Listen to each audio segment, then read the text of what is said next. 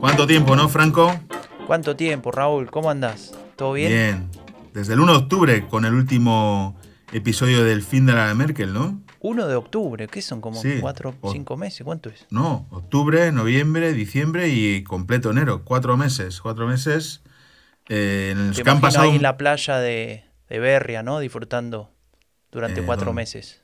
Sí, sí, sí. Sí, la playa de Berry ha ido, pero no me he bañado porque era, hacía frío. Eh, han pasado muchas cosas, Franco. Han cambiado muchas cosas, ¿no? Eh, Sí. Por ejemplo, ya no hay, ya no hay homeschooling, ¿no? Y puedes Sí, trabajar tranquilo sí. desde casa. Sí, No, no, no, no, para, para. Eh, ¿Cómo? Ahí tenés un pequeño mala información. Sí que hay homeschooling. El otro día me llegó el pool test a las, creo que a las 9 de la noche del lunes. Su hija es positivo. La re- Y entonces miro, le digo a, Ver- a mi esposa Verena, eh, mira, no, pero es un pool test, puede ser que no sea ella. Entonces abajo decía chiquito, así, más chiquito no lo podían poner. Espera información concreta sobre su hijo. No, pero ¿qué te mandan? Uno genérico y tienes que adivinar Claro, si el tu- test te dice, ojo, la clase explota. Entonces vos estás muy tranquilo ahí a las 9 de la noche, entonces esperando No. la respuesta a las 10 y media, para mí 10 y Mm. media es como para una persona normal 4 de la mañana. Yo a las ¿Cómo 10 diez y media? Yo diez estoy y media, yo, yo diez y media estoy dormido. ya, Claro, yo tiempo. también, por eso. Pero vos Ah, no bueno. sos una persona de las otras, digamos. Entonces ahí llega, no, pero no pasa nada. Su hija no es eh, positivo, es negativo. Dije, yujú, hay escuela. Y después llega la info de la escuela que va a haber escuela. Perfecto. Al rato llega la info de no, no, no hay escuela porque son dos casos dentro de esa clase. Uh. Al otro día a la mañana, sí hay escuela porque con dos casos sí. Bueno, después llega, no, no hay escuela porque son tres al final. La re- Dios, ¿Pero y eso es? me enteré a las siete y media de la mañana. Mi hija ya se había ido a la escuela, entonces la vamos a buscar, la traemos. Dios, bueno, llega desastre. homeschooling, la peor Bueno. pesadilla del, del universo. Bueno, no ha cambiado entonces eso. Bueno, no, pero pará, pará, déjame terminar la historia. Entonces llega el homeschooling. Padlet, ¿sabes lo que es? Como una aplicación, ¿no? Donde Sí, están las la, tareas. la tenemos aquí también. sí, Claro, un- claro. Cuando la horrible. aprendes, eh, escuchás música así, mira. Porque es, terrible. Y entonces, ¿qué pasa con el Padlet? Resulta que le, le mandan las tareas y las Sí. tareas eran, no sé, mirar videos y después escribir cosas. Los videos están alojados en una página que necesitas un acceso de tu maestro, del maestro de tu hijo o tu hija. No, pero podría ser peor. Podría mandarse videos de YouTube y ellos no pueden entrar porque solo tienen acceso a YouTube Kids por la edad. Que eso es lo que pasa eh, a veces. Claro, claro, bueno, buen punto. Pero, pero con e- este que te estaba diciendo, tenés que entrar. Entonces, ¿qué pasó? Que me mandaron los links vencidos. y ahí decía el cartel, se vencieron luego de 15 días. Eh, hable con su maestro. No. Dios, le mandan mensaje, el maestro no responde. Yo tuve que hacerme la cuenta, así que de hecho, haceme acordar que me desuscribo porque si no me cobran 15 euros, creo. Ah. Eh, me asocié, digamos, como maestro, Sí, no sí. sé. Ah, En- como maestro. Claro, no sé, bueno, qué sé yo. Y resulta que después me entero al otro día, y esto es lo que más me pone, que la maestra estuvo en la escuela sentada en su clase, digamos, cumpliendo su horario de trabajo, y pese a recibir los mails y qué sé yo, de actualícelo No por favor contestar. de 25 familias, eh, no, no lo hizo. ¿Sabes por qué? Porque en la escuela no anda el wifi.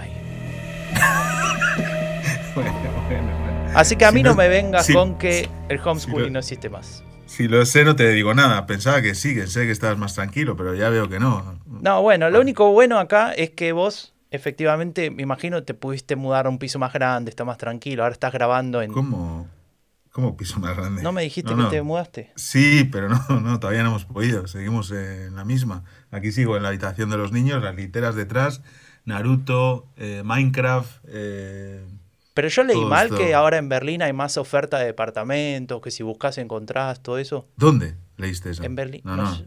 No, no hay nada. No hay nada. Hemos eh, aplicado porque hay que. Es, es más difícil que encontrar un trabajo. Tienes que enviar más documentación que. Es más fácil que te den un, un crédito, que por cierto, las parcas se me está todo el día escribiendo para que me, que me quiera dar un crédito. Digo, no, me- no quiero un crédito.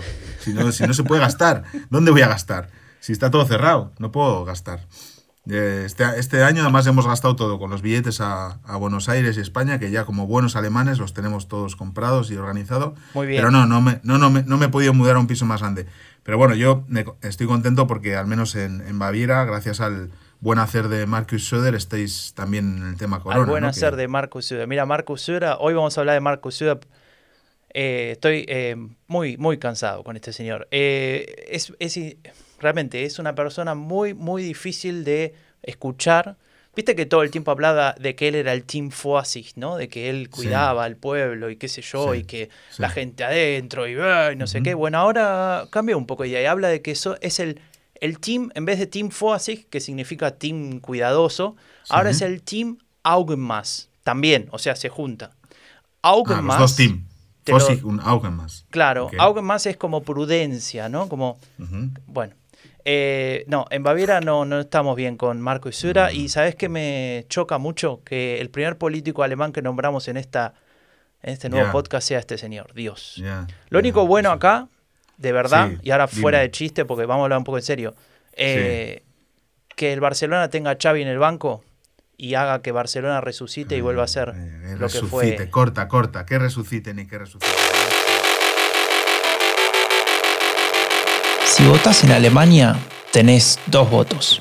Con el primero elegís un candidato o una candidata. Con el segundo elegís un partido político. Qué bueno sería tener un tercer voto, ¿no? Por ejemplo, uno para elegir un podcast que te explique todo lo anterior, que te cuente cómo funciona y qué mueve a la política alemana. Y lo que es aún más importante, que haga todo eso, pero en español.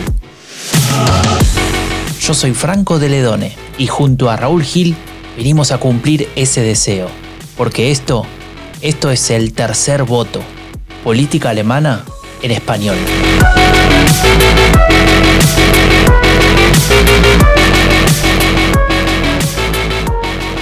Bueno, Franco, aquí estamos, de nuevo. ¿eh? ¿Qué haces, Raúl? ¿Cómo andás? Aquí estamos con el tercer voto, la nueva producción de Rombo Podcast. Eh, bueno, el sucesor del Fin de la Merkel, un podcast de culto ya. Eh, quienes estén suscritos a las diferentes plataformas verán que los episodios del Fin de la Merkel quedan detrás de, archivo. Como reliquias de museo. Como reliquias de museo, eso es. Y bueno, eh, han pasado cuatro meses, estuvimos juntos en, en tu pueblo charlando de cómo íbamos a hacer y obviamente teníamos que seguir, hay mucha gente detrás. Eh, cuando nació el fin de la Merkel en agosto de 2020 era una cosa de dos colegas que querían charlar, pero ahora hay detrás una comunidad eh, que, sostiene todo esto. Ahí estamos en Discord, más de 100 personas eh, charlando. Han estado estos cuatro meses ah, sosteniendo el debate sobre política alemana en español. De hecho, ahora hay diferentes canales también de política latinoamericana, política europea. Hay un montón de, de movimiento en el Discord. Daremos el enlace por si alguien se quiere unir y tenemos el compromiso de seguir informando y ahora la responsabilidad también con la, con la comunidad. Y, bueno, este es un nuevo producto de Rombo Podcast que, sigue creciendo. Estamos trabajando en la, en la web de Rombo, ¿verdad, Franco? Sí, estamos en, eh, armando la web para de alguna manera tener a, todos los podcasts que hacemos juntos.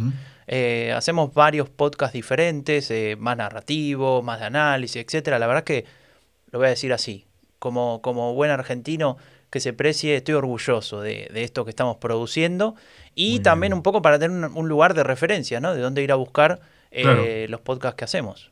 Claro, y, lanzamos a la vez también un, Patreon de Rombo Podcast eh, para que podamos seguir. El objetivo es que, tú y yo podamos seguir haciendo contenido eh, para la comunidad y bueno, que podamos hacer frente a los gastos fijos de, la, actividad, que tampoco nos genere mucho trabajo extra por aquello no volvernos locos y que, y que también la comunidad se refuerce y se haga todavía más imprescindible, ¿no? Al final es que capaz que entendí, entendí algo mal cuando viniste acá. Yo creía que el objetivo era que yo me compre un Lamborghini y lo estacione ah, acá en la puerta. Pero eso no se puede decir, ¿eh? no se puede decir. Ah, pero bueno, lo corto, después lo corto, se me acordar. Lo corta. Sí, no se puede decir. De hecho, decimos para que no se endeuden nuestras familias, Franco. Eso es contradictorio. Que pareces, el, que pareces Lauterbach comunicando. Eh, Franco, antes de que entrar ya, por cierto, en la web de patreon.com barra rombo podcast con cost, o sea, en plural, joder, no me sale el nombre. Podcasts. Podcasts. Bueno, eh, ha vuelto la rutina, ¿no? A mi casa. Y supongo que a la tuya también, de los viernes. Ah, por cierto, va a ser, el podcast va a ser eh, mensual por ahora, ¿vale? No va a ser semanal como el fin de la Merkel. Claro. Pero bueno, cuando se acerquen las elecciones federales, que todavía queda un poco, todavía queda un poco, o bueno, pero mensual yo creo que, que por ahora está bien, ¿no? Y seguiremos haciendo otras cosas. De vez en cuando habrá algún Twitch, porque este año hay va- varias elecciones regionales. Sí, creo que son cinco que hay. Cinco. Pero ha vuelto a rutina y entonces los viernes me he despertado pronto. Esta vez he ido a la piscina, porque ahora estoy yendo a la piscina cuatro días a la semana. Y a la vuelta. eh, Hay todo para decir que él es muy deportista y muy Claro, sano. no, tú sales a correr, que es peor. Sí, ahí bueno. por, los, por, los, por los valles de Baviera. Bueno, pues con el Ditzeit eh, sale un artículo en la página 3 que dice, sale la cara de Scholz tapada, no sé, muy Warum so gehemmt, ¿no? Gehemmt es como cohibido, inhibido, ¿no? Y habla de que, o sea, ¿dónde está el canciller, no? Se, se- se espera un poco de liderazgo por parte de él, que dónde está, por ejemplo, en el debate del, de la, del Impflicht, ¿no? Del, del tema de la obligatoriedad de vacunarse, Claro. que dónde está lo de Ucrania, no ha ido a Rusia, no ¿Te ha ido puedo a hacer una pregunta, Kiev, Raúl? No ha ido a Washington, ¿qué? Pero con buena intención te la hago. ¿No era Sí. que, que este estilo cohibido, ¿no? Digamos, algunos le pusieron merkeliano, etcétera. Funciona, sí. Era, era la gran llave de, de la Sí. gobernabilidad en Alemania, la llave para sí. ganar la elección, etcétera.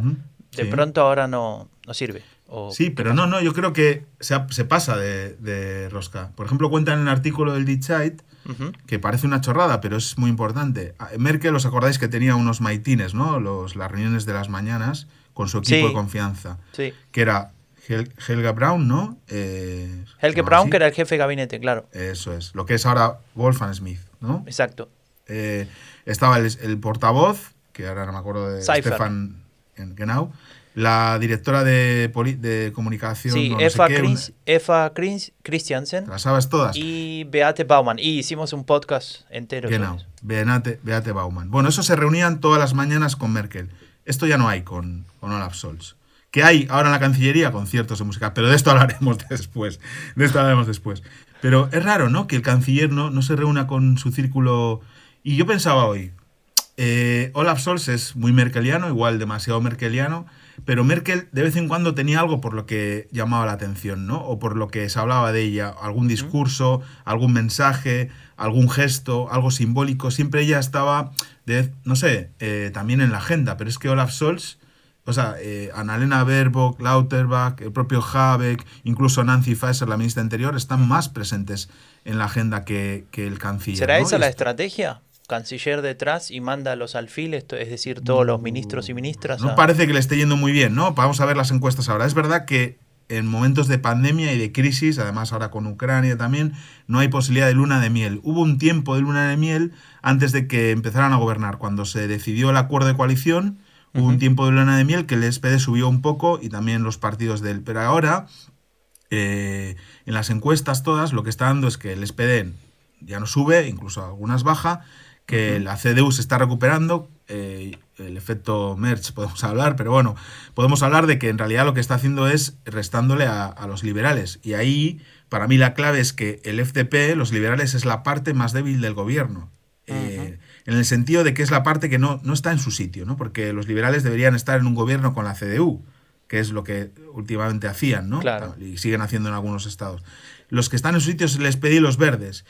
Y yo creo que tienen que pensar eh, todos que tienen que reforzar la parte más débil para que la Unión no se la coma. Porque ahora mismo, una encuesta que has compartido esta mañana, Franco, cuéntanos de YouGov. Sí, es, la verdad que me sorprendió. Es una Ujú. encuesta de hoy, publicada hoy. Estaba Ujú. viendo los datos de recolección, dame un segundo. Sí, Datos a de ver, recolección estos- 21 de 21 a 25 de, de enero, o sea, la semana que pasó. Sí. Y da eh, por primera vez en mucho tiempo a la CDU en el primer lugar, 26%, seguida de la socialdemocracia con 23%. Claro. Eh, es difícil de comparar porque es una, una empresa que mide online, básicamente. Tienen, eh, no, tampoco es un panel y la última vez que midió fue hace bastante tiempo. Entonces, la verdad es que cuesta ver si eso es subida, bajada, si eso se estabiliza, etcétera, lo- todos los sesgos que pueda llegar a tener. Pero es interesante para ver que eh, la CDU aparece ahí con, con, con el amigo Friedrich Merz al frente, que después Sí. de tres intentos, la tercera es la vencida, logró convertirse en el presidente de su partido o el jefe de su partido. Y no solo eso, sino que se va a hacer cargo de, de la jefatura de, de la, La fracción, fracción, ¿no? ¿no? O sea, va a ser el Ya jefe de la oposición, digamos. ¿Ya lo fue? ¿En qué año? Noven- Lo fue hasta, hasta que apareció Merkel. Eh, desde que. ah, de- creo que desde 2001 a 2003, si no recuerdo mal. Eh, Wolfgang Schäuble se convierte en jefe del partido. Si no me acuerdo mal, también un poquito antes. Pero bueno, me mataste con eso. Pero la cuestión es que estuvo Bueno. dos o tres años de jefe de, de- de la fracción. Ahí hubo un par de escándalos, un par de cuestiones. Ahí también con rex, populismo, rex, extremismos, incluso con gente de su partido que declaró cosas antisemitas en el Bundestag.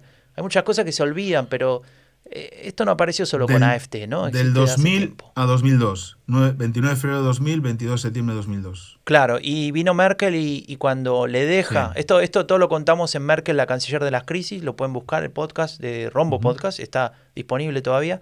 Eh, ella le dice a, a Edmund Stoiber, que era el jefe de la CSU, que quería ser candidato, si querés ser candidato, perfecto, pero yo quiero ser la jefa de la, de la fracción, y ahí lo desplazó a Merz, Claro. y Merz poco tiempo después se retiró de la política Mm. por un tiempo relativamente amplio y volvió hace poco. Intentó ser, eh, perdón, intentó ser jefe de partido, perdió con Annegret Kramp-Karrenbauer, después perdió con Amy Laschet y ahora pudo ganar. De Armin Laschet tenemos que hablar. Pero bueno, esto es una extrañeza, esta encuesta de YouGov, porque todas siguen dando al, al SPD por delante, pero es verdad que a poco, ¿no? A dos, dos puntos, tres puntos. Los que mantienen un poco el tipo son los verdes, que todo el mundo decía Claro. que iban a, a- Pero esto tiene que ver con lo que yo estaba diciendo, ¿no? Los liberales son los que bajan y los que posibilitan que la CDU, o sea, hay un trasvase clarísimo de gente de centro derecha que, pues digamos, no está muy de acuerdo con lo que está pasando con el gobierno, los primeros pasos del gobierno y está volviendo al voto refugio que es el de la CDU, ¿no? Sí. Entonces, es clave que, la- que el FDP tenga pronto algún éxito. Eh, también el debate de la obligatoriedad de la vacuna le perjudica porque ellos son, como liberales, están en contra de Y habían dicho, la promesa cosas. electoral era que no iba a haber obligatoriedad. Claro, entonces eso les perjudica. Entonces yo creo que estratégicamente les conviene a los tres partidos reforzar a esa parte más débil porque a los verdes les va bien, a pesar de que, como veremos, se han tragado a unos cuantos sapos. Pero, y, y al SPD, pues bueno, eh, ahí aguanta, ¿no? Es verdad que... ¿Me dejas que agregar yo- una cosa más a lo que está Sí. diciendo del, del FTP? Porque creo que viene a caso y creo que puede llegar a tener que ver.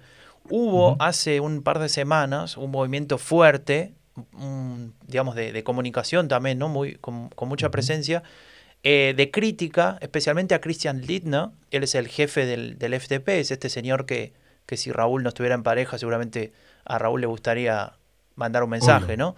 Eh, y lo que pasó fue que como ministro de Finanzas, él decidió que una parte sobrante de los fondos que se habían dedicado a- al tema de la lucha contra la pandemia, eh, que son 60 mil millones de euros, en lugar de- en lugar de devolverlos a las arcas, digamos, públicas, decide aplicarlos eh, o reconvertirlos en fondos para eh, el cuidado del clima y la lucha contra la crisis climática y la energía. Bueno, toda este te- esta, esta agenda medioambiental, ¿no? Es decir, invertir recursos estatales para eh, lograr este objetivo, que es uno de los objetivos más importantes de, de este nuevo gobierno. Y, y te podría decir de esta época, ¿no? De todos, da igual, del Claro, gobierno y de todos. Eh, ¿Y qué pasó? Que, que la, especialmente la CSU, la de Baviera, reaccionó fuerte en contra de eso, lo calificó de escándalo, le dijeron que era, que era una persona que mentía a su propio electorado porque lo que hace ahí es eh, debilitar las cuentas públicas, que es un gastador. Bueno, todo este discurso, digamos, eh, muy, muy de, de corte ortodoxo, ¿no? Liberal, de, de no hay que Sí, pero es- gastar y demás. Bueno, Lindner lo que ha entendido obviamente es que eh, toda la transformación que tiene que hacer Alemania a nivel de, energético necesita fondos públicos, ¿no? La colaboración privada, obviamente, pero fondos públicos. Y la CSU, no sé, eh, obviamente sabe que, el- igual que nosotros que estamos contando, la parte débil del gobierno es la es FDP y es donde van a pegar, donde van a pegar. Porque al- a los... eh, la CDU y la CSU no van a sumar votantes erosionando a- al SPD y a los verdes, ¿no? Sí, claro, claro. No, ese es un, un tema que, que va a seguir así. Yo creo que vos tenés eh, toda la razón en el sentido de, de que el FTP es ahí de alguna manera el que está, entre comillas, fuera de lugar y siempre va a ser el que va a tener que, que soportar esos golpes, ¿no? Claro, Pero bueno, a- se decía, no, Lindner, que era el que no pegaba en ese gobierno y tal. No sé, yo, yo no estoy viendo que está haciendo nada raro, ¿no? Eh, están los dos ministros, ¿no? Eh, eh, el de Economía, Robert Habeck, que presentó todo su ambicioso plan de transición ecológica y toda esa, bueno, estuvo bien, ¿no? Él ha hecho su trabajo, lo ha presentado, etcétera. El Lindner, pues está haciendo también su trabajo, dijo que había que invertir ese dinero en, fondos para el clima y la energía, pues bienvenido sea, ¿no? Eh, decir que... también lo que yo no entiendo bien de la propuesta de la CSU, que, que bueno, la puedo entender, a ver, entiendo que tienen que hacer campaña, ¿no? Están en la oposición, trabajan ahí, bueno. Pero a lo que voy es, ese dinero ya estaba pensado gastarse, no es que agarró dinero que no sé dónde estaba y lo puso en otro lado, sino que ese dinero se iba a gastar y no se gastó por circunstancias que no tienen que ver con, con eh, con un gasto extra, quiero decir, ¿no? Claro. Entonces, bueno, nada. Pero, la incapacidad de gastar. Pero escucha, eh, hay dos personas de las que hemos hablado y quería hablar, o sea, hay, bueno, obviamente el canciller, ¿no? Yo pensaba esta mañana cuando veía este, leía este reportaje del, del eh, nosotros tenemos mucho aprecio aquí a, por Wolfgang Schmidt, el, jefe de, la Cancillería, que porque, bueno, habla español para empezar y es una persona muy activa en Twitter, estamos ahí, hemos hablado alguna vez, pero me parece que Olaf Scholz necesitaría eh, un perfil eh, a su lado más tipo Rame Manuel, ¿no? El, que fue jefe de gabinete de Barack Obama y luego alcalde de Chicago, ¿no? Un rollo así, eh, no sé, más agresivo también, ¿no? Para compensar un poco, ¿no? A ver, espera, espera, ya que, ya que estás planteando el estilo. ¿Te parece, por ejemplo, un estilo así? Liebe Mitbürgerinnen und Mitbürger. Heute geht ein Jahr zu Ende, das einige Veränderungen mit sich gebracht hat. El que están escuchando acá es Olaf Scholz. No sé si alguno le conoce la voz. Hay muchos alemanes que no le conocen la voz. Las pausas no son errores de edición, ¿no? Que, que conste. Son pausas que hace dramáticas, que hacen este mensaje de Navidad de Olaf Scholz. Es ist ein gutes Zeichen für die Stärke unserer Gesellschaft. Pausa, pausa, pausa, pausa. Das Jahr 2021 hat uns alle sehr gefordert. No sé, Raúl, vos sos acá el consultor intergaláctico. No, no, he visto la imagen porque no quiero verla, me basta con escucharlo. ¿Qué está? ¿Con teleprompter? Eh, plano americano, manos cruzadas sobre su vientre. Eh, zoom muy, muy lento, zoom in, ¿no? Hacia, hacia él, pero siempre queda el plano americano. De fondo se ve el Bundestag eh, y el arbolito de Navidad. Corbata azul oscura, traje negro. Bueno, necesita RAM Emanuel. Eh, no sé qué está haciendo el alguno de RAM, pero lo necesita urgente. Y, Franco, Decime. Eh, hemos hablado del cambio en la CDU. ¿Qué es de Amin Laschet? Amin Laschet. ¿Alguien se acuerda de Amin Laschet? Bueno, acá no tengo eh, un, audio de él, si no se acordarían. Es este señor que hizo esta, esta campaña en su momento con muchos errores, ¿no? ¿Se acuerdan? Esto de reírse en el medio de la tragedia de los inundados. Bueno, em, resulta que Amin Laschet ahora eh, tiene un nuevo puesto. Lo han honrado con la silla de vicepresidente del Consejo de Europa. Si es que lo ah, estoy diciendo bien, porque, ojo Raúl, acá te tomo examen. ¿Es lo mismo el Consejo de Europa que el Consejo de Europa?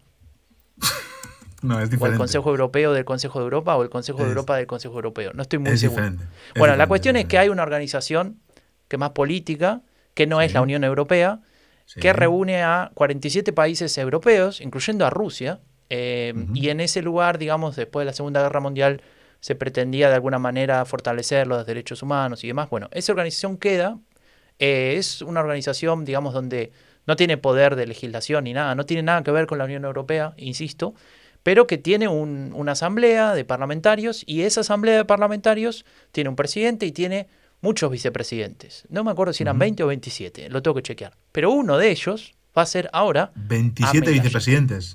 No sé si era 20 o 27, a mí no me gusta exagerar. Nunca. No, ya te veo, ya. Em, eh, pero bueno, ¿es un, ¿es un premio o es un castigo? No, es. Bueno, es una degradación, ¿no? Pero está lindo el, el, Palacio de Europa, se llama. Es la sede del Consejo de Europa. Hay que explicar. Consejo de Europa. dónde está, no? Sí, en Estrasburgo. Y yo. Ahí, ahí. Ahí está. Si no habéis ido a Estrasburgo, está bien cerca de la frontera sur de, Alemania. Eh, yo iba porque cuando trabajaba en el Parlamento Europeo saben que los plenos son en Estrasburgo, no, son en Bruselas. Entonces cada una vez a la semana... Te subías a tu Lamborghini y ibas, ¿no? Una no, teníamos una valija, nos ponían una valija en la puerta del despacho y había que meter ahí todos los documentos y esa valija iba hasta Estrasburgo, eh, o sea, un gasto absurdo, pero que está en los tratados fundacionales por el peso de Francia y no se va, no se va a cambiar nunca, ¿no? Pero hay que decir, no es lo mismo el Consejo de Europa que el Consejo Europeo que el Consejo de la Unión Europea. O sea, son tres cosas diferentes. Y que la ahí está, ahí está Armin Lasset, ahí está Armin Lasset, y Estrasburgo está muy bien, tiene unos, eh, eh, unos canales preciosos con esclusas, que sí, me encanta. es verdad. Y mucho geranio en los edificios antiguos. Yo fui una vez y hay un negocio en una calle que no me acuerdo cómo se llama, así que búsquenlo, que vende quesos y te sirve un plato de quesos, una, una tabla, ¿no? De madera. Y me acuerdo que te ponía ahí como 27 quesos. Y viene el tipo y te lo explica, ¿no? Te explica cada queso que es y, y tenés que ir comiendo en un orden determinado. El tipo sabía todos los idiomas, me empieza a preguntar, eh, ¿qué quiere que se lo diga? ¿En turco, en, alemán, en español? Bueno, no, le digo español. Y yo miraba la tabla y decía, me voy a quedar con un hambre, porque eran, no sé, de 15 pedacitos, ¿no? Cuadraditos y... Uf, después que terminé con eso no me podía mover.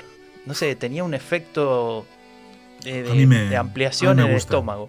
Estrasburgo es, es bonito, y sus quesos también. ¿Tenemos nuevas secciones? ¿Lo contamos ahora, Franco, o no? Bueno, dale, contemos. Vos, eh, vos lo tenés más claro que yo, me parece. Sí, venga, lo voy a contar. Hay nuevas secciones. Una se llama. Bueno, algunas que. Hay dos que tienen personas invitadas y dos que no.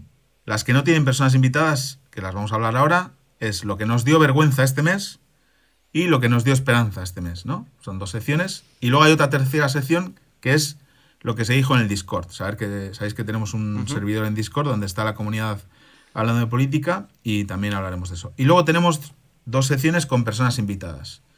Eh, una persona es, eh, nos ponemos serios para decirla, eh, el doctor Fausto. el doctor Fausto, sí señor. Doctor Fausto, que nos va a regalar cada mes una lección de política, especialmente, seguramente ligada al tema internacional. Y otra sección vamos a contar con Anne Irazábal, que muchos la conocéis, que es la corresponsal de ETV de la televisión vasca en Berlín. ¿no?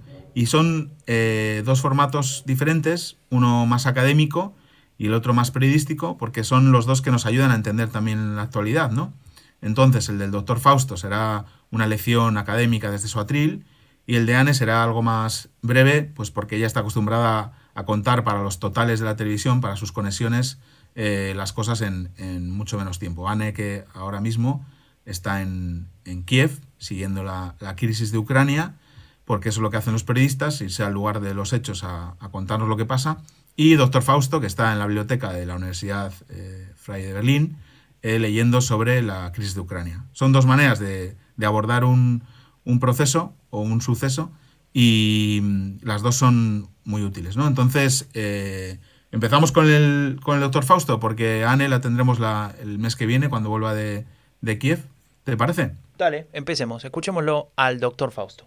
El tercer voto me recuerda a aquella expresión del escritor mexicano Carlos Fuentes, quien ante la reelección del presidente estadounidense George W. Bush dijo que esa elección era tan importante para el mundo entero que toda la población global debería tener derecho a votar. El caso alemán es distinto. El alcance y profundidad global de la influencia de las decisiones alemanas no se compara con la de Estados Unidos. Y sin embargo, nos interesa conocer qué de lo que sucede en Alemania tiene relevancia internacional, especialmente para quienes hablamos español.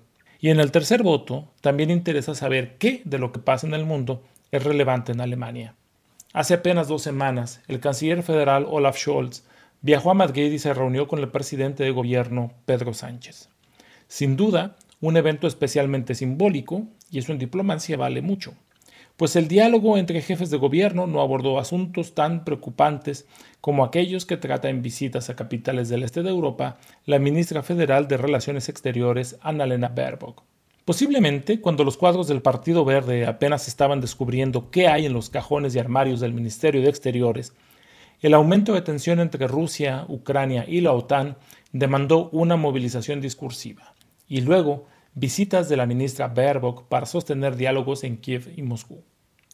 La cuestión de la soberanía e integridad territorial de Ucrania es el tema que ocupa a todas las capitales europeas y a Washington. En Ucrania, como pasa en los estados amortiguadores, como se les conoce en geopolítica, se juegan las aspiraciones revisionistas de Moscú y la defensa del business as usual de la OTAN.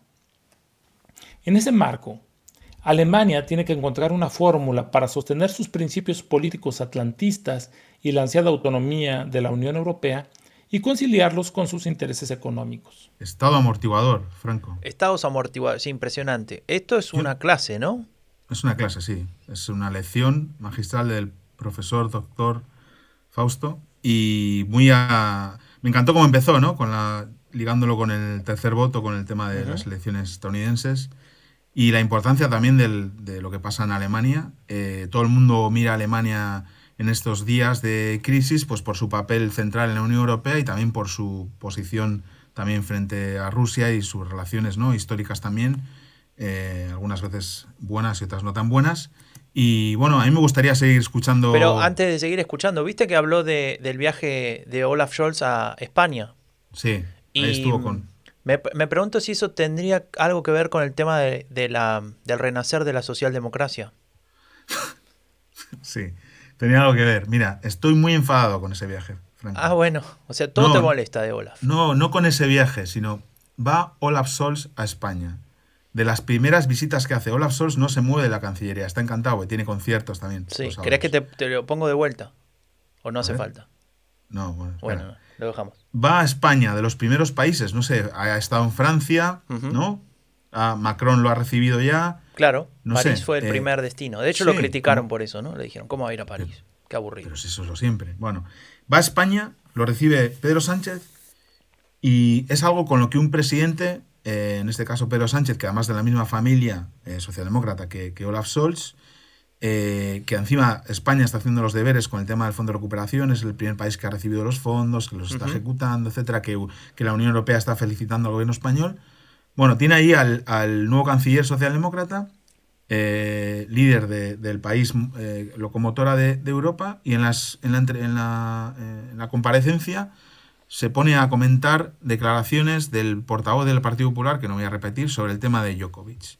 Y se carga toda la importancia de la. O sea, él tiene al, al, al, representante del renacer de la socialdemocracia en Europa, insisto, con el concepto que me gusta, me suena buenísimo, eh, que ahora se enfrenta a la resurrección de los democristianos, pero bueno, eso es algo que podemos discutir otro día. Resurrección y democristiano está muy bien. Claro, por eso, lo inventé yo, gracias, gracias. Ah, aplauso, aplauso. Para, para que me, voy a... Este. No, me equivoqué, no importa. Em, lo que te iba a decir es que en, ese, digamos, en ese viaje tan importante aparece un tenista que hace no sé qué cosa en Australia y eso es más relevante no, porque el portavoz del Partido Popular dice que igual, que es a la vez alcalde de Madrid, dice que en Madrid podría ser que le dejaran entrar si el gobierno lo permite y Sánchez se pone a comentar ese chascarrillo. No. Claro, como que te manejan la agenda o me parece a mí. No, un poquitín, un poquitín, un poquitín te manejan la agenda. Bueno, Vamos, vamos a seguir con doctor Fausto, ¿qué te parece? Venga. El discurso de la ministra Baerbock enseña los dientes a Rusia. El Partido Verde que no es nuevo en política exterior, pues hace dos décadas ya tuvo ese ministerio en sus manos, tiene en su liderazgo actual a una nueva generación que se dice dispuesta a defender los principios liberales y el derecho internacional por encima de los intereses. Ese principialismo del segundo socio de coalición semáforo que hoy gobierna Alemania se enfrenta con el pragmatismo y dogmatismo que campa en el socio mayoritario, el Partido Socialdemócrata. Mucho se critica en los medios y en las redes sociales que el SPD está anclado en la nostalgia de la Ostpolitik de Willy Brandt.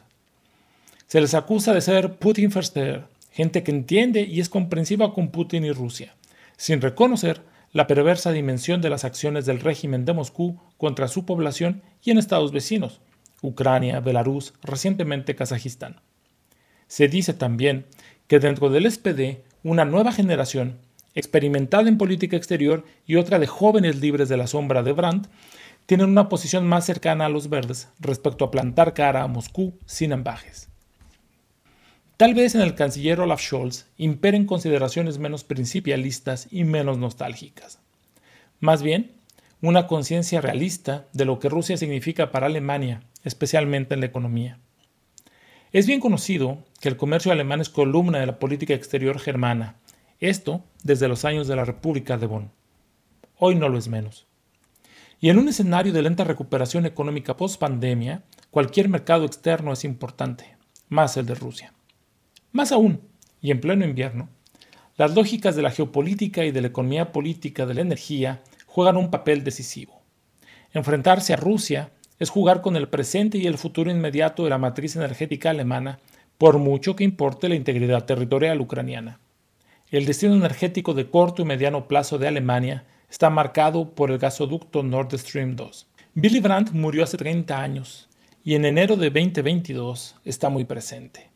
Como tótem o como objeto vudú, pero muchos lo mencionan. Quiero reivindicar la figura de Egon Bahr, su amigo y consejero creador de la estrategia Ostpolitik. Bahr dijo, para Alemania, Estados Unidos es indispensable, pero Rusia es inamovible. Hoy el SPD no tiene un Egon Bahr y los verdes nunca lo han tenido. La coalición semáforo tiene una prueba de fuego de política exterior antes de cumplir 100 días de gobierno y le urge encontrar cohesión dentro de los socios o que desde la Willy Brandt Straße número 1, dirección de la Cancillería Federal, se dicte la ruta a seguir. Wow, Franco. Impresionante. Eh, me quedé pensando en la figura de, Egon Bea. No, claro, hablamos de Billy Brandt, de Egon Bahr y mm. piel de gallina, lo que cuenta eh, Doctor Fausto, la verdad es que es un lujo contar con su, con su tribuna mensual, con esa lección eh, de política exterior, también de historia alemana. Vamos a aprender muchísimo con él. ¿Y, sabes qué? mencionó a Annalena Baerbock, de quien no hablamos en todo el episodio. Es verdad, es verdad. La criticaron porque hablaba inglés eh, supuestamente con acento. Dios. Eh, eso creo que pasó. Los primeros días estaba todo el mundo muy pendiente de ella. Creo que está haciendo bien su trabajo, está haciendo lo que, tenía, lo que tiene que hacer y, lo, y parte de lo que tendría que hacer el canciller Scholz. Y bueno, de hecho está subiendo en la valoración, las encuestas, que estaba muy abajo pues por, por todo lo que pasó en campaña. Así que creo que con 41 años llegas por primera vez a una responsabilidad pública eh, de, ministra de Asuntos Exteriores del nuevo gobierno y te toca la crisis de, Ucrania y bueno, o sea, yo creo que está pasándolo con sobresaliente, ¿eh? o sea que bueno, en fin.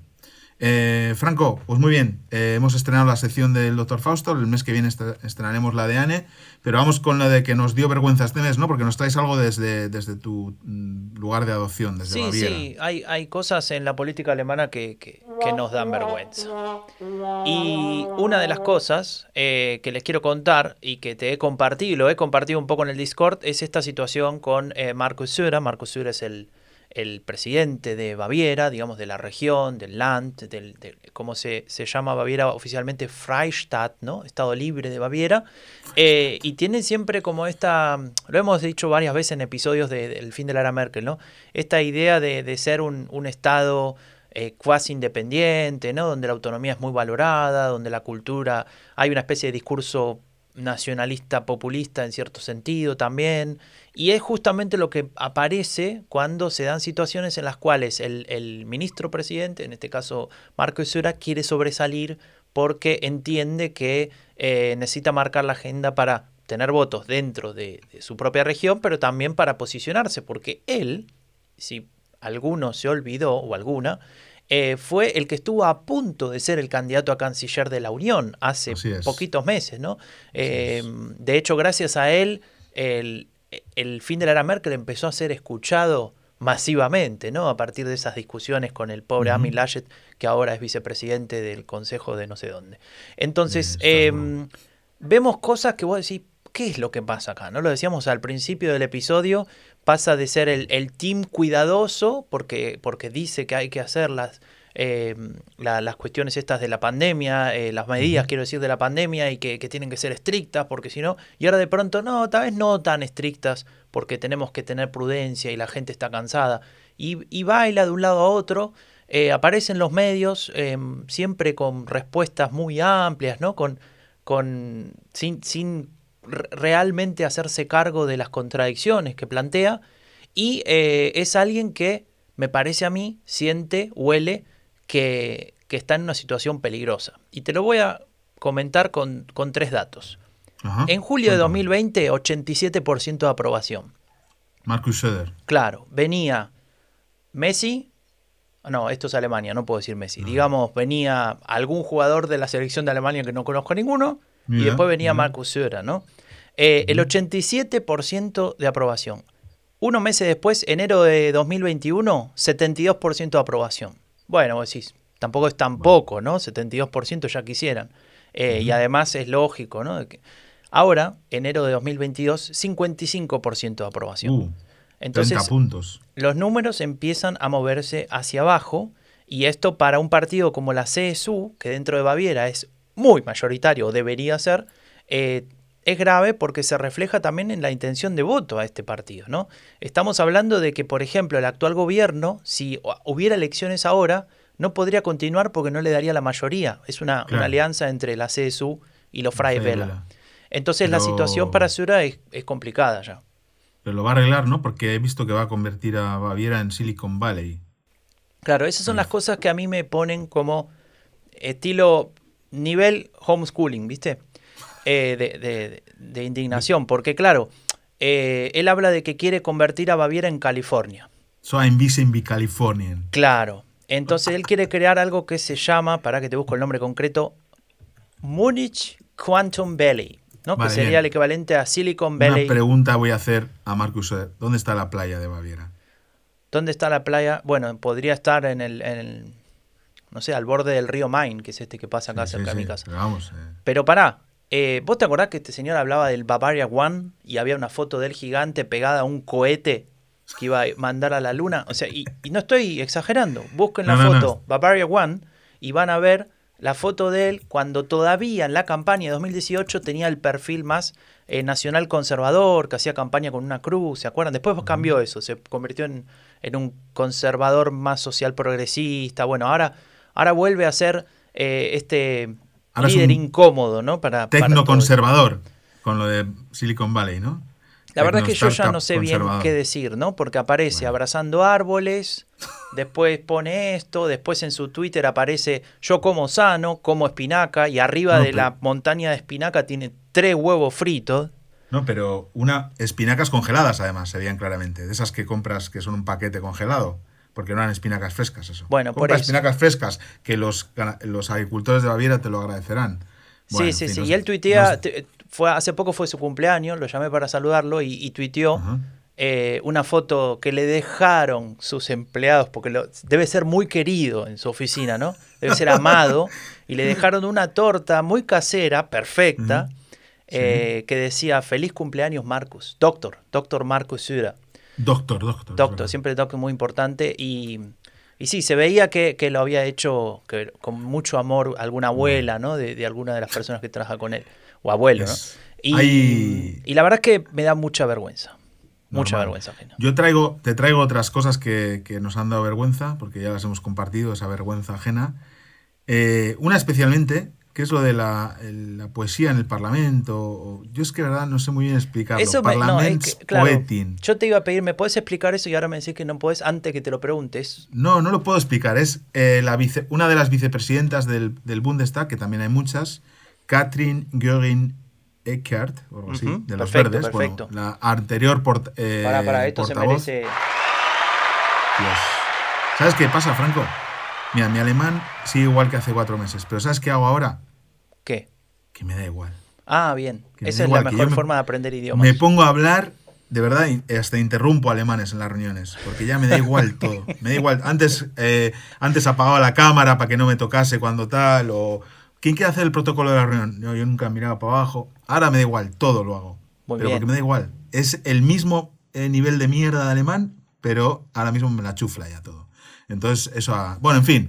Eh, aquí estábamos... Ah, lo de Catherine. Eh, se reunió con una gente que a mí me encanta, eh, tengo que empezar diciendo, me encanta la, la poesía, he leído mucha poesía en mi vida, eh, tengo amigos poetas fantásticos y otros que no son amigos, pero estábamos en plena pandemia, en plena crisis de, con el tema de Ucrania, y la vicepresidenta del Parlamento tiene a bien comunicar que quiere más poesía en el Parlamento. Entonces, claro, eh, la gente que está con el homeschooling, con, eh, esperando el PCR negativo o positivo, eh, el otro día leí que había 6 millones de alemanes que tenían la cuenta cero, de- cuenta corriente a cero, en, o números negativos, ¿no? Sí. ¿Tú te crees que el mensaje puede ser mm, que queremos más poesía en el Parlamento? Pues no, nos da mucha vergüenza y nos indigna. Esto puede hacerse más adelante, en otro momento, incluso se puede hacer sin contarlo. Si quieres, porque puede estar bien, yo que sé, un proyecto, porque es verdad que el, el sector cultural lo necesita, ¿no? Igual que esta otra cosa que ¿Vos pasó. tenés algo en contra del arte, Raúl? ¿Qué voy a tener en contra del arte? si a mí me encanta, si yo, si yo he escrito libros malísimos, pero he escrito libros y, y me encanta. Y, Es verdad. pero, pero conciertos en la Cancillería, otra también. Ah, llega Alo Absols a la Cancillería y el siguiente sábado un concierto allí. ¿Para quién? Para los de la Cancillería. Algo exclusivo para ellos mientras el resto de los mortales no pueden ir a conciertos porque no hemos terminado de una vez con la pandemia. Pues no sé, No sé, definitivamente Mm. tenés algo en contra del Mm, arte. no, no, no. Lo que tengo algo en contra es de gente que vive alejada completamente de la realidad. Yo entiendo ¿eh? que cuando uno gana 10.000 o 12.000 o 15.000 euros al mes, va en coche oficial y todo el mundo le llama Frau o Herr o, o no sé qué, pues uno se puede confundir. Pero hay mucha gente en Alemania que lo está pasando mal y que no necesita ni poesía en el Parlamento ni conciertos en la Cancillería. Necesita eh, conservar su puesto de trabajo. Por ejemplo, lo del eh, y además es que es penoso, porque el SPD tiene esa, esa propuesta electoral estrella, que es la subida del salario mínimo a 12 euros, que ya han anunciado que llega en octubre. Céntrate en contar eso, ¿no? Claro. En fin. eh, pero hay más, hay más. Pero para, para. eh, tal vez, eh, ta- entiendo, entiendo que, la- que odies el arte, que no quieras, pero no importa, porque el gobierno se esfuerza y, y pone creatividad. ahí. Y, por ejemplo, mira, hay una cuenta de Twitter muy conocida que es arroba eh, minus bunt. Bueno, Sí. no sé bien cómo se pronuncia, pero es la cuenta del eh, nuevo ministerio. Tiene de- más, tienes tú más seguidores. Tiene más seguidores ellos, creo. No. Sí, bueno, pero muy A ver. pocos, muy pocos, muy pocos. Tiene Sí, 10.000 10.000. seguidores, me, me rompen, 10.000, me parten. 10.000. Es el doble que mío. Eh, bueno, es el ministerio, eh, perdón, el canal oficial o la cuenta oficial del Ministerio para Vivienda, Desarrollo Urbano y Construcción, ¿no? Sí. Eh, que maneja Clara Kaivitz, que es la, en su momento fue compañera de, de fórmula para liderar el SPD con Olaf Scholz y perdieron. Eh, y Clara Kaivitz, que es la única del gabinete del SPD, perdón, no me quiero, o una de las pocas para no equivocarme, del, e- del este, ¿no? Que, que viene del este de Alemania. Eh, armó esta cuenta de Twitter y, y tuvieron un tweet muy afortunado, el primero, eh, que, que muestra, eh, digamos, la capacidad de, de este ministerio, ¿no? De, de- de construir cosas. Y entonces lo que pone el tweet es que nuestro primer proyecto de construcción está terminado. Entonces yo te voy a dar Pero tres espera, opciones. una foto de un canal, no sé si es del Mainz o cuál, con todo verde a un lado y otro y carril bici a la izquierda. Claro, bueno, yo te quería dar tres opciones, te quería decir, construyeron un nuevo puente, eh, ampliaron los, las bicis en no sé dónde, en una ciudad muy Sí. como Berlín. No, o empezaron a construir las 400 400.000 viviendas que han prometido, ¿no? Para los que estamos esperando encontrar una, un piso. Claro, todo para vos, todo para vos. No te importa el arte y encima querés que te hagan a vos tu vivienda. Bueno, Bueno, ¿y qué habían construido? el canal de Twitter. Ah, viajaban en el Twitter canal. Claro. Es difícil construir un canal de Twitter. Tenés que buscar una foto Sobre todo, para el porque, avatar. sobre todo porque ese usuario BMWSB barra baja Bunt estaría seguramente pillado ya. Claro, claro. Yo cuando, cuando veo ese nombre, a mí, a mí me pasa esto. Dios santísimo. Eh, entonces, bueno, nada, vos sabés que es difícil a- hacer un canal de Twitter, ¿no? Primero tenés que pensar un nombre creativo. Punt. Después tenés que poner un avatar que es el mismo de todos los ministerios. Pero, No, pero. Eh, claro, por supuesto tiene el, el simbolito azul de verificado, pero la foto de portada, que son grúas, son ¿qué, grúas. qué- qué te parece? Seis grúas. Son- No sé, no sé. Yo hubiera puesto otro tipo de foto. Pero está es el raro. sol de fondo. Sí, sol de fondo y unas nubes. En fin. eh, es como un renacer, ¿no? Sí, de O como un crepúsculo. La socialdemocracia. Escucha, nos ha dado mucha vergüenza todo esto, pero ha habido cosas que nos han dado esperanza, Franco. Algunas, ¿Qué sí. te parece? Sí, ¿Qué sí. te parece? Vamos, Yo tengo una. Vamos a hablar de un par, sí, dale. Arranca, es arranca. reciente. Es reciente. Es de, de este martes. Eh, ya sabíamos que la asistencia de esta diputada en el Bundestag, Isabel Cademartori, es una diputada del SPD, eh, muy joven, de Mannheim, del, eh, de, de, bueno, una ciudad de Baden-Württemberg. Y el martes tuvimos una charla con ella online, en donde hubo mucha gente, algunos de, de la, de la audiencia del fin de la Merkel. Y ella tiene eh, historia migratoria, eh, bueno, obviamente por su nombre y su apellido, eh, su, su, abuelo fue ministro en el gobierno de Salvador Allende, en Chile, y ella nació en, en, Brandenburg, pero enseguida se fue a vivir cuando terminó la dictadura chilena, volvieron a Chile, vivió allí 12 años, y luego se volvió aquí a Alemania con su madre, y nos contó un poco cosas que, bueno, que la humanizan también un poco. Nos contó cómo fue su llegada a Alemania, que al principio les fue complicado, que tuvieron, eh, pues recibían ayuda social, eh, pues como mucha otra gente, ¿no? Que, no lo tiene fácil. Claro, y bueno, empezó a, hacer, a, estudiar eh, y bueno, se afilió al SPD y ahí fue elegida, bueno, estuvo a nivel municipal en Mannheim y ahora es diputada en el Bundestag, ¿no? Y lo que me da más esperanza es yo le pregunté en la, en la charla, pues le conté un poco todo el movimiento que hay en la comunidad hispanohablante en Alemania. Somos 300.000 personas que vivimos y trabajamos aquí y hay mucho interés en participar. Hay un tejido asociativo enorme, un montón de asociaciones, eh, proyectos y luego está toda la comunidad también que tenemos nosotros en torno al, al podcast. Y se lo conté y ella pues no lo conocía tanto, ¿no? Porque, eh, bueno, pues porque no había, no había tenido la oportunidad.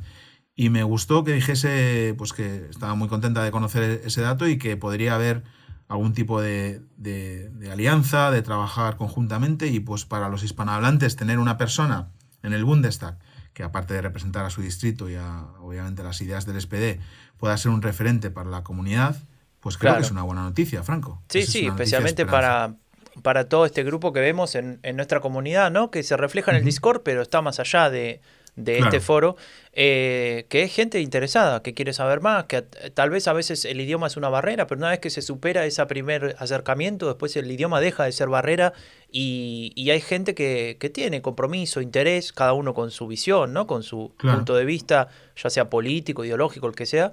Y me parece importante que eh, 300.000 personas, como bien decías antes, seguramente habrá más, ¿no? De, ese número, eh, puedan tener al menos la oportunidad de, si quieren, expresarse en ese sentido, participar y demás. Y bueno, esto es una buena oportunidad.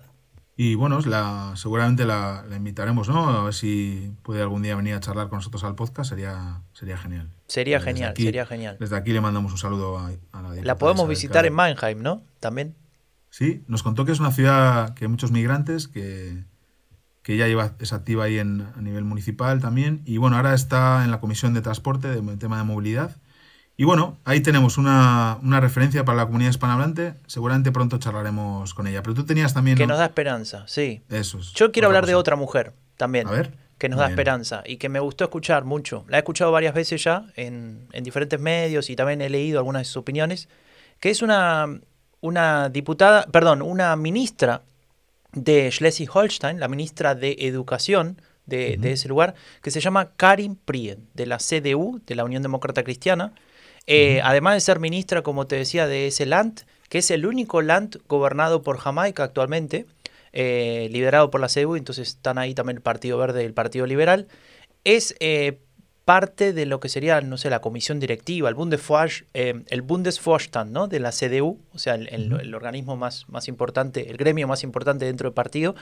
Em, y también es la presidenta de la Kultusministerkonferenz, que es básicamente la reunión de todos los ministros de educación que se juntan regularmente de cada uno de los, de los estados federados de Alemania, eh, que se juntan para bueno, definir diferentes cuestiones. Con lo cual ella tiene un una visión importante respecto de, un grupo relevante y de un tema importante que son los niños y la educación.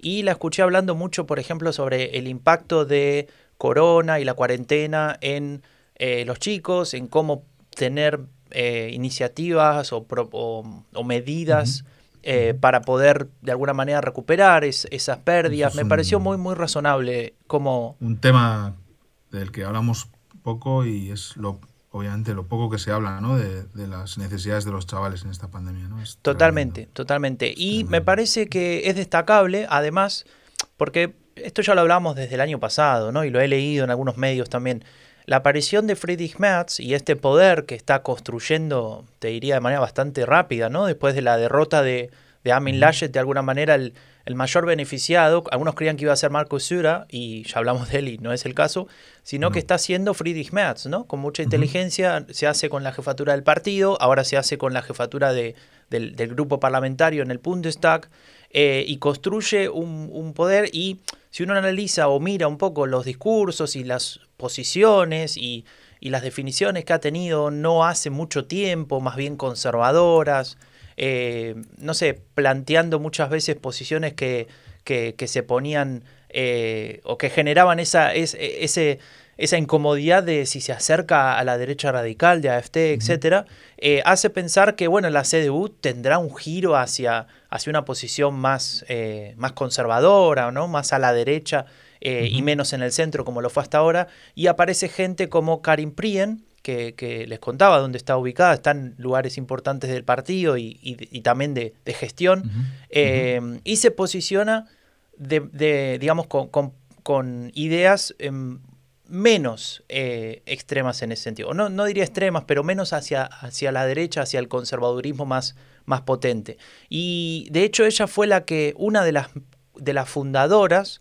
de un grupo que ahora desapareció, pero que existió durante un tiempo, que se llamaba Unión de Amite, ¿no? la, la, Unión del Centro, uh -huh. y era de alguna manera una idea o una propuesta dentro del partido de, de, impedir que el partido se radicalice, que fue cuando se dio toda esta discusión con los refugiados, con la crisis humanitaria, eh, y, y, algunos decían en la CDU, tenemos que ser más, eh, tenemos uh -huh. que estar más a la derecha, porque si no la gente se va a votar a AFT, y ellos, ella decía, no, esa no es la solución, ¿no? Y bueno, claro. lo hemos discutido varias veces. Es un perfil parecido también al de Mario, eh, no sé cómo se pronuncia, Cacha, Cacha. Chaya. El, Chaya. Chaya. Joder, uh -huh. madre mía. Mario que Chaya, es el, que, sí. que es el, el, nuevo secretario general, ¿no? Sí, de, sí, que fue. La, él fue.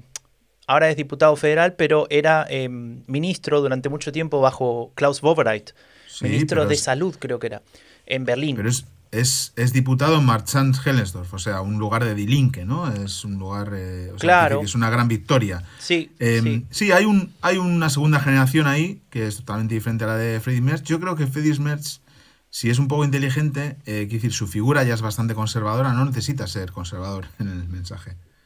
Entonces sí. puede, sorpre puede, sorprender con posiciones no tan conservadoras, haciendo, verbalizándolas él, ¿no? Y, o también pues con su equipo, ¿no? Claro, y, también, que... a ver, vamos a ser sinceros, es difícil vender una renovación con un tipo que es Friedrich claro, Merz, que ya claro, estuvo claro, ahí, que... O sea...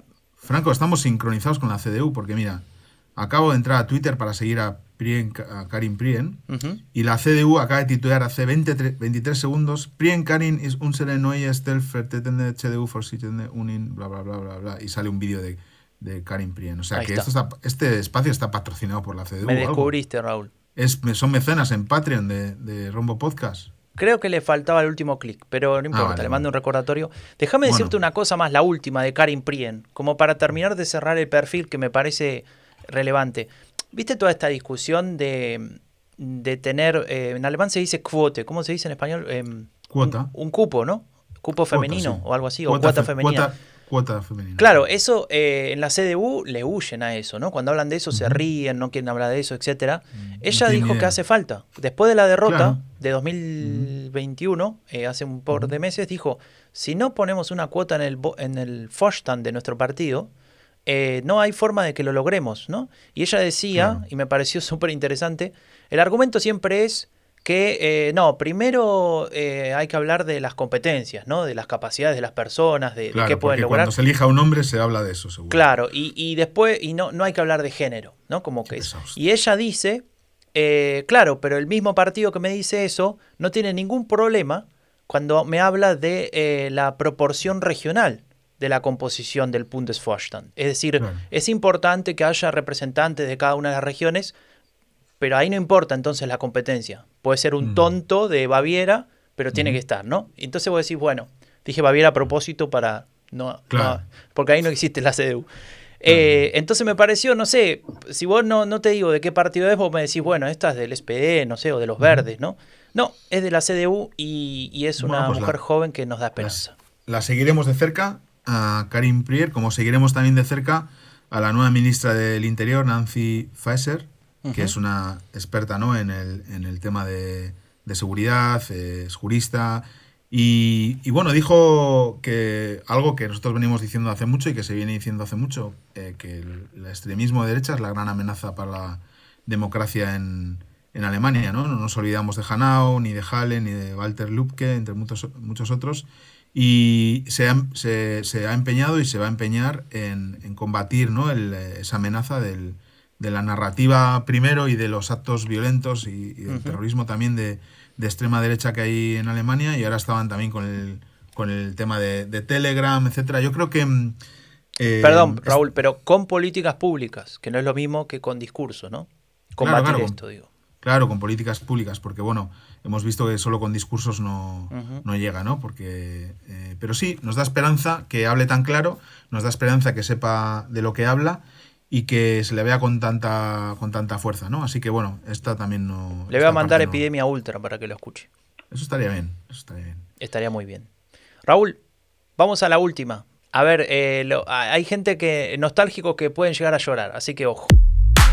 Uh. ¿A, ¿A, qué no sabes qué es esto? ¿Cómo no voy a saber? No sé. Termina una era en Alemania.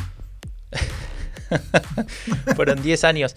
Esto es la, la, banda sonora, le podríamos llamar así, ¿no? Que suena más potente. Sí. La banda sonora de El fin de la era Merkel, que no existe más, pero que lo usamos para representar eh, nuestra comunidad en Discord, ¿no? Ya lo nombramos como 10 veces. Le vamos a dejar el, el link eh, de acceso en la descripción de este sí. episodio para que para los que quieran, las que quieran ingresar. Eh, Más de 100 personas hay ahí debatiendo. Y ahí hay unos debates que impresionantes, ¿eh? Mucha gente activa. Siete, hablan de muchos 9, temas, ya dijiste, ¿no? Hay un montón de canales. Casi 20 canales, sí. Eh, hay de libros, hay de películas, hay más Seis. que nada de política, ¿no? Todo referido sí. a la política. Eh, sí. Pero bueno, vamos abriendo los canales en la medida que nos damos cuenta que un canal se contamina con otra cosa, ¿no? Eso, Cuando en sí. política alemana nos damos cuenta que hace 10... Miguel, que es el Hausmeister del Discord, organizándolo todo, le damos las gracias por su trabajo, Miguel. Miguel es un genio, organiza sí. bots, no sé, inventa todo, cosas. Todo. Sí, sí, tenemos una cosa que, a ver, para los que son tecnolerdos les va a llamar la atención.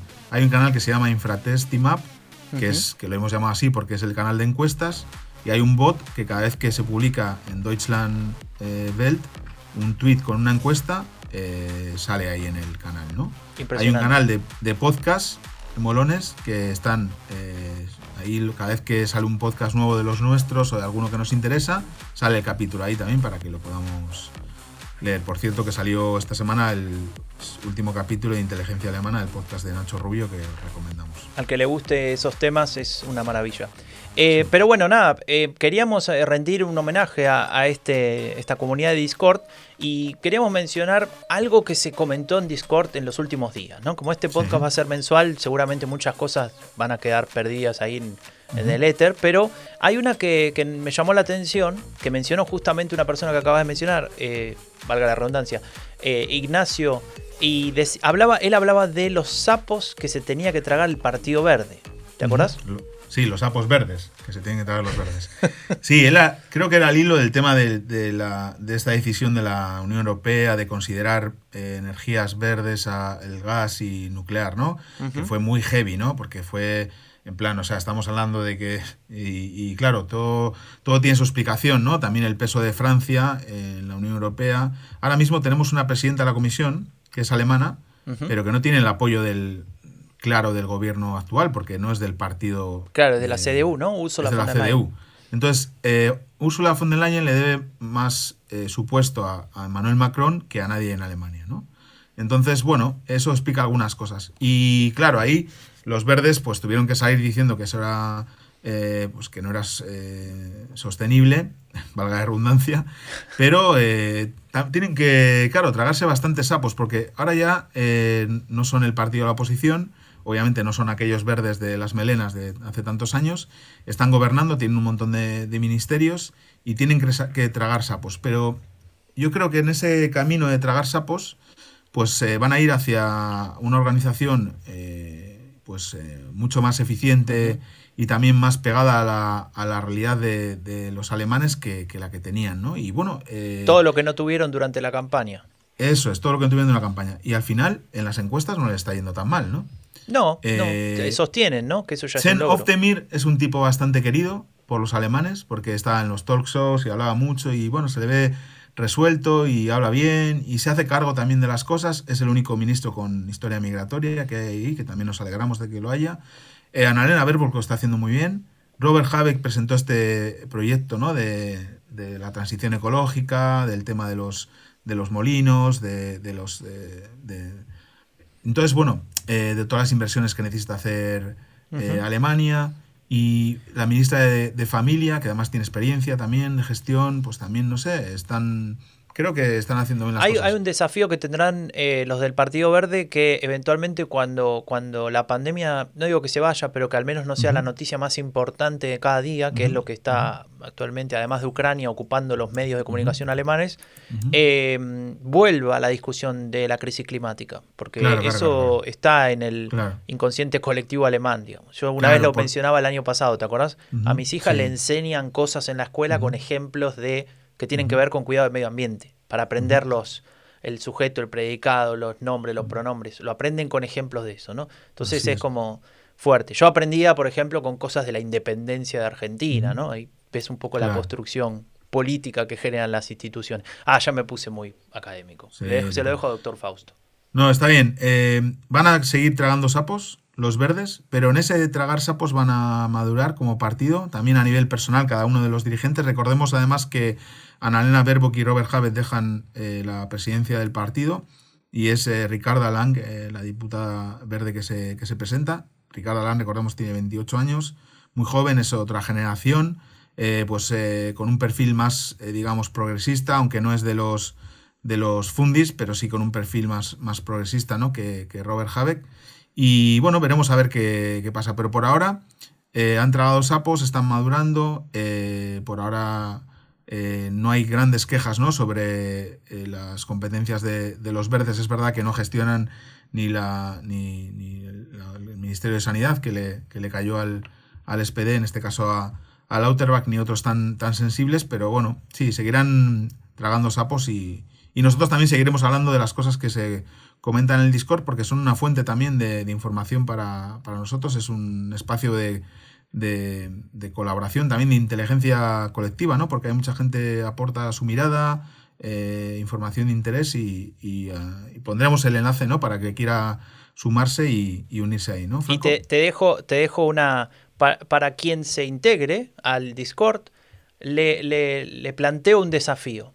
Anímese a poner un elogio a Angela Merkel y va a ver lo que pasa con el señor José Berlínez. esa es buena, esa es buena, esa es buena. Ah, por cierto, no hemos hablado de que nuestro amigo eh, Kevin Kuhner fue elegido secretario general del SPD, ¿no? Bueno, bueno. Eh, su, su, deseo más profundo. Eh, ¿Qué, Franco? Raúl. ¿Hemos vuelto? Volvimos, Estamos de vuelta. Volvimos, volvimos con todo, volvimos con el tercer voto. Nos uh -huh. costó eh, pensar el nombre, pensar el podcast, cómo lo vamos a hacer, cada cuánto, etcétera. Pero yo creo que, que, lo resolvimos bastante bien, ¿no? Yo estoy muy contento. Uno como que necesita estas cosas. Eh, es como si hubiera ido a una sesión de boxeo, me he quitado un poco de adrenalina, he podido criticar a todo el mundo, que es lo que me encanta hacer, y charlar un rato contigo. Así que el viernes ya ha merecido la pena. Eh, sale un poco el sol aquí por Berlín. Y nada, eh, te agradezco mucho todo lo que has hecho para que estemos aquí de nuevo y seguiremos hablando cada, cada mes en cada nuevo episodio del tercer voto. Para vos también, Raúl, que trabajaste mucho para que esto funcione en diversos aspectos y también Rombo Podcast, no nos olvidemos. Y eh, le, les propongo que eh, nos sigan en Twitter, nos sigan en Instagram, nos sigan en Twitch, que eventualmente haremos cosas, tal vez en TikTok, no sé. Bueno, eh, les agradecemos mucho por estar ahí, por escucharnos, por los mensajes es una comunidad hermosa de gente que habla sobre política en español. Somos Raúl Gil y Franco de Ledone y nos vemos el mes que viene con otro episodio del Tercer Voto, Política Alemana en Español, una producción de Rombo Podcast. Nos podés apoyar en patreon.com barra Rombo Podcast para que sigamos produciendo contenido sin endeudar a nuestras familias.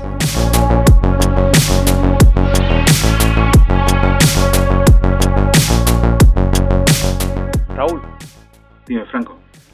Escucha, hay gente de una peña del Paris Saint Germain no. que, que te ha tomado como modelo. Ha, ha habido, ha visto videos tuyos viejos de tu peña de Barcelona en Berlín. Sí. Y quisiera que, que vos los ayudes. Y lo que Ajá. propusieron fue que te abras una cuenta de TikTok. ¿En serio? Sí. La pregunta Pero- primero es, ¿te vas a abrir la cuenta de TikTok? Si la respuesta es no, eh, en este mismo momento se está creando una encuesta en el Discord de El fin de la era Merkel para obligarte a que lo hagas. No quiero saber nada con el país Saint Germain. París me encanta, la ciudad de, de la luz. Pero La ciudad de Messi pensé que ibas a decir. Nada, de Messi. Pobre Messi. Mira, hace mucho que no hablo de Messi. Chao, Raúl. Chao.